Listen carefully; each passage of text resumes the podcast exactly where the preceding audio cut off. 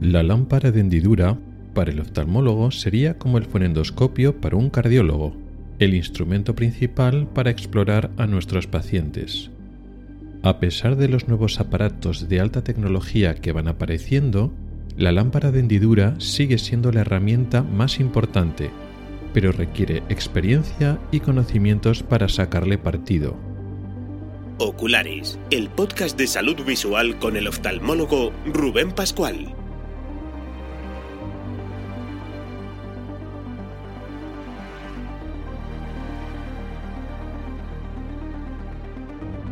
Bienvenido al episodio sexto de junio de 2022.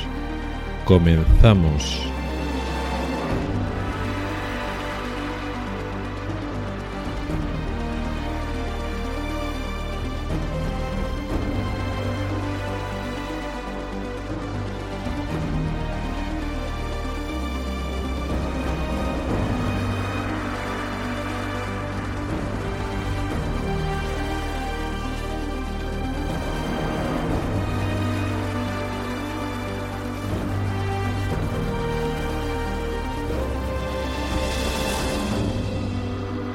Hola y bienvenido al podcast de Ocularis sobre salud visual y oftalmología.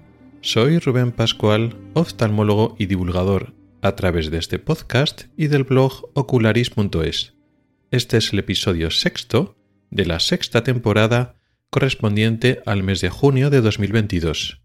Y hoy vamos a hablar, entre otras cosas, y como tema principal, sobre la lámpara de hendidura o biomicroscopio, que es nuestro instrumento principal para la exploración de pacientes. Después del tema principal abordaremos una de las preguntas de los oyentes, que tiene que ver con la cirugía de cataratas, o mejor dicho, la cirugía del reemplazo de nuestro cristalino, de la lente natural, con una lente artificial. Y la pregunta tiene que ver con esa lente artificial. ¿Qué pasa con ella? ¿Es estable? ¿Hay que cambiarla? Y como introducción al episodio de hoy, vamos a tocar un tema que nos puede resultar muy interesante para muchas personas, que tiene que ver con el café, el consumo del café y la salud visual.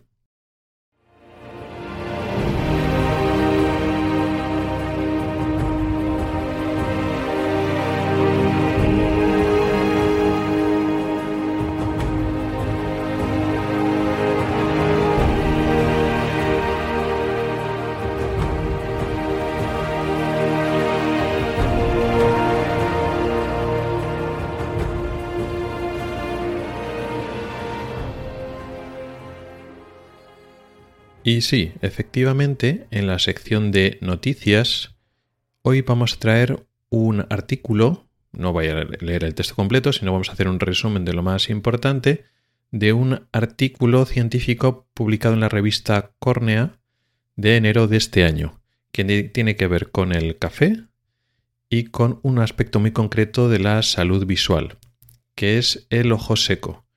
El ojo seco o síndrome de sequedad ocular o tiene varios nombres, es la enfermedad más importante, bueno, más, más que más importante, más frecuente de la oftalmología si excluimos los defectos de refracción. Y hace un estudio bastante exhaustivo intentando encontrar a ver si hay una relación entre el consumo de café y la incidencia y la prevalencia de ojo seco. Y a ver si hay relación causal. En definitiva, el tomar café afecta nuestra superficie ocular y hace que tengamos más ojo seco, o si tenemos ojos secos que este empeore. Había previamente una noción, una idea de que esto era así. Y lo relevante del estudio, que tiene, está bastante bien realizado, o sea, nos podemos fiar, no 100%, digamos que en ciencia casi nada hay certezas del 100%, pero sí nos podemos fiar bastante de los resultados y realmente no hay una relación ni causal ni de ningún tipo que nos haga pensar que el hecho de consumir café nos afecta por lo menos a la superficie ocular. Esto es importante saberlo y además va un poco en la tendencia de otros estudios, otras evidencias científicas del café, no en el ámbito de la salud ocular, sino en general.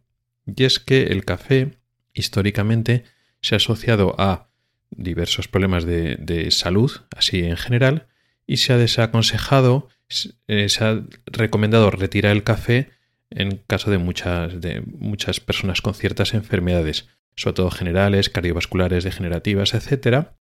Y se ha metido en el saco de otro tipo de, vamos a llamarle drogas legales, mucho más débil, ¿no? Pero bueno, lo mismo que muchas personas se desaconseja, por supuesto, el tabaco, por supuesto, el alcohol y en menor medida, pero también el café. Y en contra de lo que pasa con el tabaco, que ya sabemos desde hace mucho tiempo que no solo causa diferentes tipos de cáncer, no solo el pulmón, y afecta negativamente a muchos eh, aspectos, sobre, sobre todo cardiovasculares, pero también en otros sentidos, el alcohol cada vez está encontrando más evidencia de todos sus aspectos negativos, cada vez más, y se está demostrando que ese valor positivo que se le daba de, bueno, pues en poca cantidad es protector cardiovascular y es bueno para el corazón y para, digamos, las enfermedades cardiovasculares, no es así, no protege de nada y no hay un valor mínimo. Bueno, con moderación vale, el problema es el exceso, no, no, no hay un valor mínimo seguro, es cancerígeno a cualquier tipo de dosis, etc. Digamos con el café está pasando un poco lo contrario cada vez hay más evidencias en el campo de la salud y la nutrición y digamos las enfermedades tipo general cardiovascular que están encontrando efectos favorables del café. Eso no quiere decir que ahora el café es bueno para todo, seguimos teniendo en cuenta que el café es un estimulante y para personas con insomnio o dificultades para dormir, pues nos aconseja tomar café unas horas antes de ir a dormir. También es que tiene mucha respuesta individual. Y lo mismo, es un, es un estimulante que además tiene un efecto, digamos, digestivo y hay personas pues, que le produce problemas de digestivos, problemas en, sobre todo de acidez de estómago. Lo que pasa es que esto es muy variable, hay gente que no le da. O problemas de, diarrea, por ejemplo. Pero quitando estos temas eh, digestivos, que es cuestión de ver, ¿no? A quién le da esos problemas y a quienes no, sí que es cierto que se están encontrando efectos, mm, beneficios y protectores para la salud en general pero no por la cafeína. O sea que si tomamos bebidas energéticas con contenido en cafeína que equivale a una o dos tazas de café, no tiene el mismo efecto. No, no es la cafeína lo que produce ese efecto beneficioso a largo plazo posible, pero bueno, parece que cada vez hay más evidencias de esto, sino a que el café, que no deja de ser una infusión de una, de una planta, que es la, planta del, del, café, tiene cientos de eh, sustancias que son antioxidantes que deben tener un efecto protector importante. Pero bueno, no vamos a hablar ahora de, eso, de, del efecto en general en la salud, sino estamos hablando del ojo. Y previamente había un poco esa noción de que el café podía tener un efecto, digamos, en la superficie ocular, un efecto negativo. Y en un momento dado se había postulado, pues cuando alguien tiene ojo seco, pues renunciar al tabaco. Por supuesto, porque el tabaco sí que va mal para el ojo seco. Ojo, no solo por lo más evidente, que es el humo del tabaco es malo para la superficie ocular, lo mismo que para otras mucosas, por supuesto la mucosa respiratoria, sino que el, tabaco tiene un efecto pernicioso y negativo para el riego sanguíneo, para lo que es la circulación, y eso afecta a muchas áreas del cuerpo, incluido el ojo. O sea que lo de fumar para enfermedades de la retina y de la mácula, pues es una mala idea. Y también, por ejemplo, el tabaco se asocia a enfermedades de los músculos que hay alrededor de los ojos, como por ejemplo la enfermedad de tiroidea, la enfermedad de Grace o la oftalmopatía tiroidea. Bueno, pues esta enfermedad que tiene que ver, es una enfermedad autoinmune, que tiene que ver con eh, el tiroides y eh, los ojos, o los músculos, los tejidos alrededor de los ojos, pues se sabe, hay una asociación clara con el tabaquismo. Bueno, pues lo mismo que el, digamos, fumar realmente está contraindicado o desaconsejado en general en la salud ocular de los ojos, pues digamos que antes podría ocurrir antes con el café, se asimulaba, es otro tipo de estimulante, pero ahora tenemos que ir quitando eso. Y efectivamente el café no está produciendo eh, más ojo seco. Sí que es cierto que tampoco se ha encontrado ahora mismo efectos positivos directos, tampoco es que un oftalmólogo pueda aconsejar tomar café para prevenir o para frenar cierto tipo de enfermedades oculares, pero no estaría desaconsejado.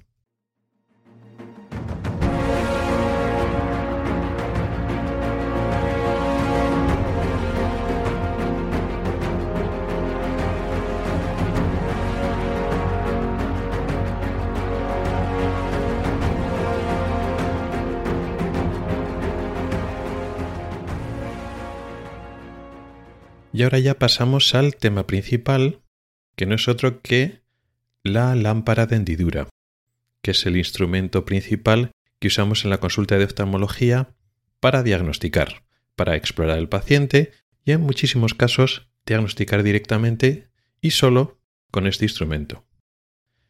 Tiene varios nombres este instrumento, los solemos llamar lámpara de hendidura y así de forma coloquial, pero también aparece en muchos libros, tanto en español como en inglés como en otros idiomas, se llama de esta manera. El nombre quizá más técnico sería biomicroscopio y explica muy bien lo que es. Es un microscopio, es decir, un sistema óptico de lentes que hacen aumentar la imagen de una cosa que en principio es pequeña y que está delante de nuestros ojos. De hecho, es muy parecido a la imagen tradicional que tenemos de un microscopio, que es un aparato no muy grande, que está delante de nuestros ojos y que, bueno, pues tenemos una cosa pequeña que está justo delante de ese sistema óptico y entonces lo vemos ampliado a través de unos objetivos. Sí que es cierto que uno de los microscopios más simples que pensamos es de un solo objetivo, es decir, tenemos que mirar por un solo ojo, pero los microscopios actuales tienen dos objetivos, uno para cada ojo y con eso miramos. En este caso, biomicroscopio significa que estamos mirando una cosa que está viva. Estamos en microscopio para un tejido vivo, que es el ojo. Y el, si digamos que el microscopio está montado de frente hacia adelante. Digamos, el microscopio tradicional pues tiene los objetivos o un sistema de lentes y está enfocado, está inclinado hacia abajo, porque lo que estamos mirando, pues por ejemplo, una muestra de un tejido o a veces pues, un mineral o lo que sea, y está, digamos, puesto horizontal en un sistema que sería, por ejemplo, el llamado portaobjetos, que es una especie de rectángulo de cristal, y luego un cubreobjetos, que también es otro cuadrado por encima de eso. Y eso estaría, digamos, no justo encima de una mesa, sino en el propio microscopio, pero en un plano, digamos, inclinado, hacia, hacia abajo, por decirlo así. Bueno, pues ese mismo sistema, pero puesto, digamos, en horizontal, para que lo que vemos está justo delante y a la altura de nuestros ojos, que es como funciona. Pues justo ese sistema, con muy pocos cambios, es la lámpara hendidura, el biomicroscopio. ¿De qué partes consiste, aparte ya de lo que hemos explicado? Pues claro, no tenemos un portaobjetos o cubreobjetos, o sea, delante del, sistema de, de, lentes del microscopio no hay unas pincitas donde sujetan un cristalito y vemos una pequeña muestra de tejido, ¿no? Porque tenemos que ver un ojo. ¿Qué hay delante del propio microscopio, de la propia lámpara de hendidura? Bueno, pues un sistema para que el paciente apoye su cabeza, apoye la cara. Sería una mentonera, digamos unas barras y una, y una, plataforma adaptada para que el, el, paciente apoye la barbilla y luego después una banda, una cinta, una cinta donde el paciente apoya la frente. Y digamos que ese es un poco, eh, digamos, la muletilla, la frase que repetimos muchas veces, pues cuando el oftalmólogo visita al paciente, pues después de haber hecho las preguntas, la anamnesis inicial, cuando tenemos que explorar al paciente en la emprendidura, cuando ya está sentado delante de la emprendidura y tiene que colocar, pues pedimos, por favor, apoye la barbilla y la frente. Es muy importante la barbilla, lógicamente, pero es muy importante la frente, que a veces uno se olvida. Uno ya se ha colocado y ya está. No hace falta que la, frente se coloca más o menos cerca de esa banda, pero nosotros necesitamos que apoye la frente. Luego explicaré por qué. Delante de esa mentonera, de ese sistema donde apoya la, la frente, y más o menos a la altura donde tienen que caer los ojos del paciente, está el propio microscopio, el propio sistema de aumento, que consta pues de un cuerpo, pues yo que sé, que puede tener 12, 15 centímetros, donde está el sistema de lentes, y acaba digamos, en dos objetivos donde el médico coloca, se acerca a sus propios ojos. Este sistema de, lentes, el propio microscopio, está más o menos a unos 10-15 centímetros, a veces un poco menos, de la cara del ojo del, paciente, de tal forma que hay una distancia para que el paciente no, se agobie de que hay una cosa muy cerca del ojo, no, ni mucho, ni mucho menos. En ese sentido, no es incómodo de ser explorado. Es más incómodo la luz, pero eso lo veremos ahora. Es muy importante para el oftalmólogo que se coloque bien el sistema de objetivos. Lo mismo que cuando alguien utiliza un microscopio, pues nada más acercarse, tiene que ver muy bien con los dos ojos, pues si el, la lámpara hendidura la ha usado otro compañero antes, ha ajustado la distancia de sus ojos a la, a la que tenía previamente. Con lo cual tú te pones y si la distancia no coincide, pues entonces estás viendo por un ojo sí, pero por otro ojo no. Y es muy importante, es un, ya es un, un movimiento automático que hace el oftalmólogo que se ajuste la distancia interpupilar, la distancia entre los dos ojos, para ver bien con los dos ojos. ¿Por qué es eso tan importante? Bueno, es más cómodo ver por dos ojos que por uno, pero es que es esencial para nosotros porque entonces ves en tres dimensiones. Y es muy importante la percepción de la profundidad y ver con los dos ojos en tres dimensiones para diagnosticar muchas enfermedades. No solo que las imágenes son más bonitas, por decirlo así, sino que es que además es esencial para el diagnóstico. No vale con ver con un solo ojo. Y eso a veces, cuando uno no está muy entrenado, pues bueno, ya, ya estoy viendo con un ojo, ya está, ¿no? Te estás perdiendo la, la mitad. Porque la estereopsis, la visión tridimensional, es muy importante en oftalmología y en el uso de la lámpara de hendidura. Luego, en la base del sistema, porque eso está elevado pues unos 15, 20, 20 centímetros, igual un poco más, de lo que es la base, la mesa donde está apoyado todo este sistema del microscopio. Bueno, pues en la, en la base hay una especie de joystick, un mando, que lo que hace es mover todo el sistema del, del microscopio adelante, atrás, arriba y abajo, mientras que la mentonera, y donde se apoya el paciente, es fijo. Digamos que el propio microscopio es móvil, se puede mover arriba y abajo, y adelante y atrás. Esto es muy importante porque estamos enfocando de esta manera. Por defecto, es muy lo normal es que eh, digamos la imagen que vemos a través de los objetivos está desenfocada, entonces tenemos que acercarnos o alejarnos para que esté enfocada. Y además el ojo es un, eh, es un órgano que es tridimensional, que hay estructuras que están más adelante y más atrás. Y tenemos que ir jugando con ese joystick para enfocarnos en las estructuras que queremos. Esto es muy importante, se hace de forma automática, no es que cueste muchísimo aprenderlo, pero no es algo automático, no es tan fácil. De tal forma que los médicos con menos experiencia o que todavía no tienen mucho contacto con la lámpara hendidura, pues todavía les cuesta. Pues mueven un poquito, ya lo ven medio enfocado y ya se piensa que lo ven así y ahí intentan diagnosticar. Y claro, le falta ese enfoque fino para ver todos los detalles. Y eso implica todo el rato estar moviéndose, porque te está moviendo la córnea, la córnea es curva, con lo cual pues una parte de la córnea está enfocada, la otra parte está desenfocada. Entonces, para tener una imagen correcta de cada zona que estás viendo, tienes todo el rato estar enfocándote. Y por último, la última parte importante de esta lámpara de hendidura es la columna, el sistema de iluminación, la columna de luz. Y esto es lo que le da nombre al aparato. Es, es una columna que manejamos con la otra mano. Por ejemplo, si estamos utilizando el joystick con la mano derecha, pues para enfocarnos constantemente, con la mano izquierda estamos manejando la columna de luz. Y lo característico de esta columna de luz es que, por moviendo una serie de mandos, podemos hacer una luz difusa, es decir, pues con una especie de circo de luz que, que ilumina pues todo el ojo así en general, pero podemos reducir la luz hasta convertirla en una hendidura. Por eso se llama así. Este biomicroscopio se llama lámpara de hendidura y coge el nombre por la fuente de luz. Y esto es como lo muy característico. Al convertir la luz en una hendidura, digamos que en una línea, una banda de luz muy fina, podemos jugar a hacerlo todo lo fina que queramos. Lo que conseguimos es, para muchas estructuras del ojo que son transparentes o semitransparentes, es como si hiciéramos un corte virtual en el tejido.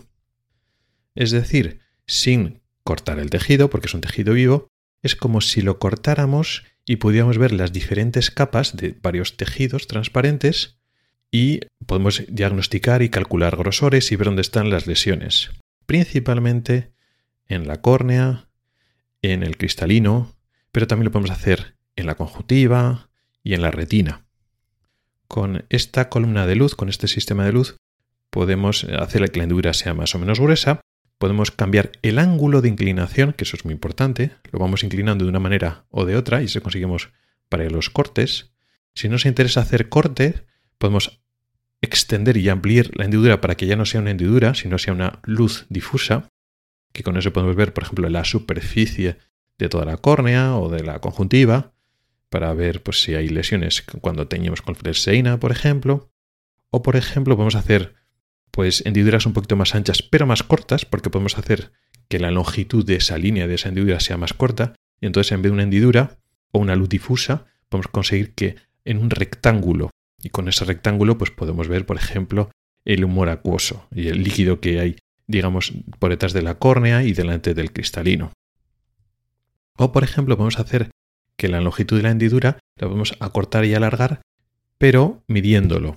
¿Qué quiero decir con eso? Pues que cuando con otro mandito que tenemos arriba del todo podemos, digamos, acortar o alargar la longitud de, la, de esta hendidura, de esta línea de luz, hay un sistema milimétrico. Cuando estamos enfocados en lo que queremos mirar, por ejemplo, pues en la córnea, y por ejemplo vemos una, lesión, una, una herida o una opacidad, lo que sea, y cogemos que la hendidura corresponde exactamente con el alto de esa lesión y está bien enfocado, pues ahí tenemos unos milímetros y en la regla, digamos en la propia hendidura, dice exactamente cuántos milímetros mide de alto. Además, como podemos inclinar la línea, pues también podemos medirnos sobre el alto, el ancho o en todos los ángulos, porque la hendidura por defecto es vertical. Y así trabajamos el 90% o el 95% del tiempo usamos la hendidura vertical, pero podemos girar la hendidura y podemos hacerla oblicua u horizontal, podemos moverla en todos los ángulos. Podemos hacer medidas de lesiones o lo que sea en todos los ángulos. Con lo cual, con un sistema tan, vamos a llamarlo, simple o de baja tecnología comparado con muchos aparatos que tenemos ahora disponibles para el diagnóstico y la exploración, no deja de ser un sistema de lentes y un sistema de luz con una bombilla. O sea, está muy bien pensado, pero son sistemas duraderos y muy fiables. Podemos hacer muchas cosas. Con este sistema diagnosticamos y exploramos sobre todo la parte anterior del ojo, ¿no? El segmento anterior, el borde del párpado, la conjuntiva, la córnea, la cámara anterior, que es ese espacio que hay entre la córnea y el cristalino, incluido el, iris, e incluso un poco por detrás del cristalino. Pero si además de la lámpara de hendidura utilizamos otra, sistema, otra lente adicional, que se llama lente precorneal, podemos también ver el fondo del ojo. Es una lente que sujetamos con una mano, ahí soltamos, digamos, la fuente de luz, o la dejamos más fija, y con, pues con una mano pues seguimos utilizando el joystick para enfocar y con otra mano cogemos una lente, lente que puede tener pues, un par de centímetros de diámetro, la sujetamos con nuestros propios dedos de la mano, la ponemos delante del ojo y del microscopio, pues a uno o dos centímetros del ojo del paciente, y con eso podemos enfocarnos en la retina, sobre todo en la parte posterior del, del fondo de ojo, y así podemos ver el nervio óptico, la papila, la mácula, el centro de la retina principalmente, y hasta cierto punto zonas de la periferia. Incluso si queremos ver zonas más extremas de la periferia, podemos utilizar una lente que es así que es de contacto, que sí que entra en contacto con el ojo, para eso hace falta echar unas gotas de anestesia al ojo y hace falta, bueno, es un poquito más elaborado, pero también se utiliza mucho para ver la periferia del, del ojo. Existen otras maneras de explorar el fondo del ojo, con retinografías, fotografías de, fondo de ojo, por supuesto la OCT, la tomografía de coherencia óptica que da unos cortes muy específicos de la zona de, la mácula y del fondo del ojo, que son superiores en muchos aspectos a lo que podemos ver con la prendidura, eso es cierto, pero la ventaja de explorar directamente con la hendidura es que es un test muy rápido, lo hacemos inmediatamente, no dependemos de otros aparatos, el tiempo que puede consumir, a veces no disponemos, podemos hacer, por ejemplo, una CT, una fotografía en ese momento, pero la hendidura sí la tenemos, digamos, siempre. Y a la vez que hemos mirado la parte anterior del ojo, eh, muy rápidamente, en pocos segundos, podemos verle rápidamente las partes principales del fondo del ojo, la mácula y la papila. Y es que efectivamente hay enfermedades y diagnósticos que parece que ahora son terreno exclusivo de esa tomografía de coherencia óptica, la OCT, esa máquina que da cortes microscópicos de tanto de nervio óptico como de la mácula, del centro de la retina, como por ejemplo el edema macular o la membrana epirretiniana. Son diagnósticos de los que he hablado en episodios anteriores. Y efectivamente la OCT es superior, da unos cortes, da unas imágenes que son fácilmente diagnósticas, incluso sin poco, o sea, con poco conocimiento de lo que son las enfermedades, sin tener mucho entrenamiento, se diagnostica fácilmente. Pero muchas esas dos enfermedades y algunas más también se pueden llegar a vislumbrar, las que son muy leves, muy leves no, pero ya en cuanto hay un engrosamiento o una de ese edema, cuando la mácula se ha engrosado a un nivel suficiente y cuando esa membrana ya produce cierto tipo de tracción, se pueden ver directamente en la lámpara hendidura. Claro, ahí el diagnóstico no es tan directo, no es tan fácil, hace falta un poco más de entrenamiento. Y sé que es cierto que los oftalmólogos que tienen algo más de experiencia, que aprendieron oftalmología o se entrenaron antes de la época de la tomografía de coherencia óptica, tienen el ojo más acostumbrado. Sí, tienen costumbre de ver retinas y mácula y nervios ópticos y tal. Entonces, ya pues con el, paciente te cuenta los, los síntomas, pues puedes sospechar algo en esa parte del ojo, lo miras en la lámpara hendidura y ya tienes una sospecha. Es decir, bueno, aquí veo una tracción o un engrosamiento o veo unas alteraciones en la mácula y entonces ya tú ya pides esa tomografía de coherencia óptica, esa OCT, un poco ya para confirmar el diagnóstico y documentarlo y para el seguimiento, pero ya es, digamos, de confirmación. Ya con tu primera exploración en lámpara hendidura ya tienes claro, oye, pues mira, es que hay algo en el fondo del ojo que no funciona bien. En vez de, pues, no tener ese conocimiento, no estar acostumbrado a mirar con atención el fondo del ojo con la lámpara hendidura y entonces tienes que hacer la CT a ver lo que sale. O sea, sin tener una sospecha, sospecha previa. Así que en ese sentido puede ser que últimamente la lámpara hendidura esté un poco infrautilizada. ¿Por qué? Pues porque pues eso, hace falta un entrenamiento y hace falta un poco de, habilidad para, para, utilizarla, para encontrar esos diagnósticos que son un poquito más, más finos. Así que en cierto sentido podríamos decir que, mm, a diferencia de las fotos de fondo de ojo o esas OCTs u otras pruebas más, vamos a decir, fáciles de, de, utilizar y diagnosticar como las campometrías, los campos visuales, pues en, contraposición a esto, el manejo correcto de la lámpara hendidura puede marcar un poco la diferencia entre el oftalmólogo con experiencia y los médicos residentes que todavía tienen que mejorar, e incluso especialistas más jóvenes que igual no se han entrenado lo suficiente o se han acostumbrado a apoyarse demasiado en otras pruebas diagnósticas.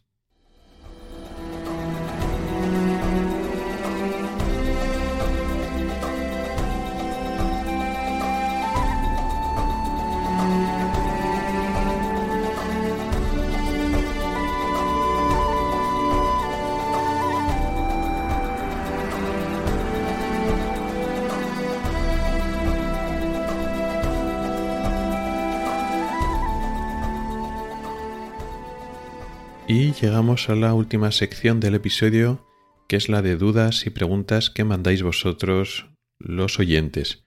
Y en este caso vamos a hablar de las lentes intraoculares. Ya hablamos en otra ocasión sobre las lentes intraoculares con respecto a otro tema, sobre si corrigen el astigmatismo y cómo lo hacen. Aquí vamos a hablar de otra pregunta que realmente me la han hecho más veces y sobre todo en el ámbito clínico, con los pacientes, pero que también me ha llegado la duda, digamos, para responderla en el podcast. Y se trata de, ¿hay que cambiar esa lente intracular? ¿Esa lente intracular no se deteriora? ¿Cuánto dura en buenas condiciones en el ojo?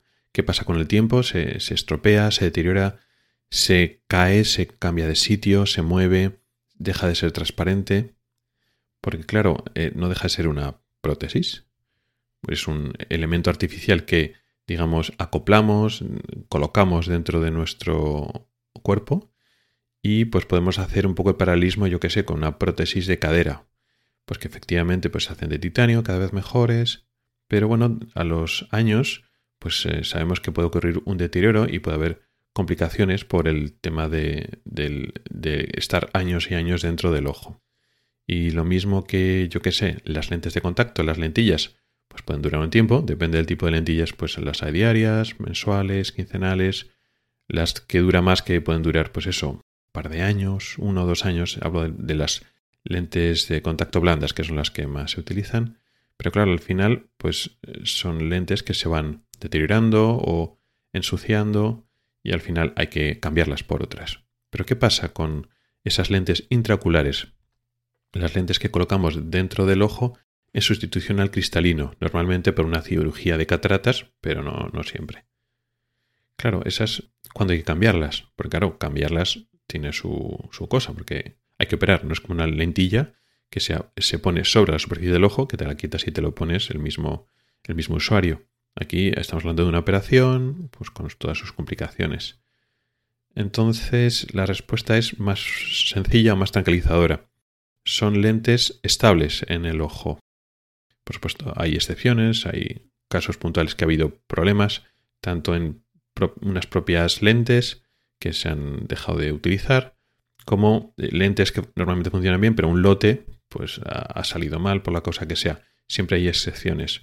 Ahora mismo son muy raras, son, vamos, eh, excepcionales al principio, mm, cuando se usaban unas lentes que no se lo colocaban dentro del saco capsular, es decir, en el estuche, en el saco transparente donde estaba el cristalino, la catarata, pues ahí, en ese hueco, en ese sitio, colocamos la lente intracular, que es su sitio natural. Lo colocas exactamente donde estaba nuestra lente natural cristalino, colocas la lente artificial.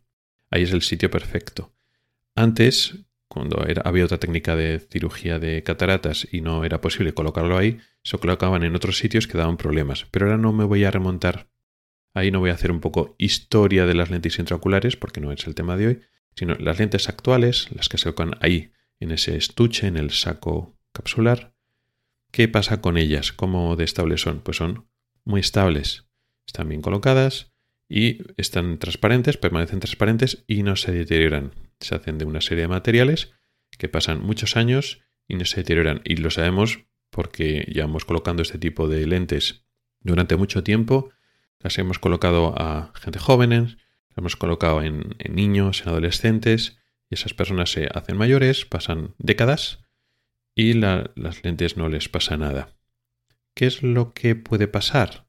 Que se puede producir una opacidad de ese propio saco transparente. Concretamente la, parte posterior, la membrana que queda entre la lente y la parte posterior del ojo, el gel vítreo, es transparente pero se puede opacificar.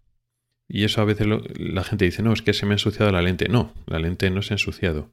Se ha eh, fibrosado, se ha como cicatrizado esa membrana y en vez de ser ya transparente se vuelve un poco blanquecina y entonces uno pierde vista y hay que darle láser. Y a veces la gente dice, no, me han dado láser para limpiar la lente del ojo. No, no, la lente no le pasó nada, ha sido un tejido vivo, un tejido de nuestro propio cuerpo que no es transparente.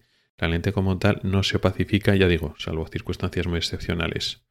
Y lo mismo, la lente se mueve, la lente se, se queda inestable, pues nuevamente no es, lo, no es lo habitual, no ocurre casi nunca, y cuando ocurre no es problema de la propia lente, sino de nuestro propio ojo. ¿Por qué? Porque nosotros colocamos la lente en ese saco entonces el saco se permanece estable salvo que tengamos alguna enfermedad muy concreta del, ojo. Esa enfermedad ah, casi siempre es una que se llama pseudoexfoliación y puede pasar que con el tiempo ese saco esté inestable y se pueda caer. Pero se puede caer tengamos nuestra lente natural, nuestro cristalino o la lente artificial. O sea que no depende de realmente tanto de, de que tengamos lente o no lente. Y aún así, la mayoría de las personas con pseudoexfoliación no se les cae, ¿no? El saco no es inestable y no se cae con el tiempo ni el saco ni, ni la lente. Con lo cual es una cosa muy excepcional. Ya digo, es personas con una predisposición, una debilidad en las estructuras que sujetan ese estuche, ese saco. Con lo cual, como tal, la lente está estable porque donde lo colocamos queda estable. No es como otras prótesis pues en el sistema musculoesquelético que bueno pues sufren un, pues, una fatiga de materiales, hay un movimiento, hay un roce, hay una inflamación. Aquí no, aquí la lente cumple una función óptica y los rayos de luz no están estropeando la lente como puede suceder pues la fricción o una mecánica de fuerzas que puede tener una prótesis de cadera si volvemos al ejemplo de antes. Muchas veces cuando hablamos de lente que se coloca dentro del ojo, pues eh, el paciente o la persona que oye la explicación pues lo asume que otras lentes mm, se usan en los ojos. Bueno, pues las lentillas que hay que cambiarlas porque se deterioran Incluso las lentes de las gafas, que bueno, pues también cuando las gafas se hacen antiguas, pues también puede haber cambiarlas, ¿no? Y claro, surgen esas dudas de, bueno, pues la lente dentro del ojo está, cada cuánto hay que cambiarla. Y no, no, no, no es así. No, en principio no hay que cambiarlas. Se puede cambiar, sí, si es necesario, en circunstancias muy concretas, pero no las hace casi nunca.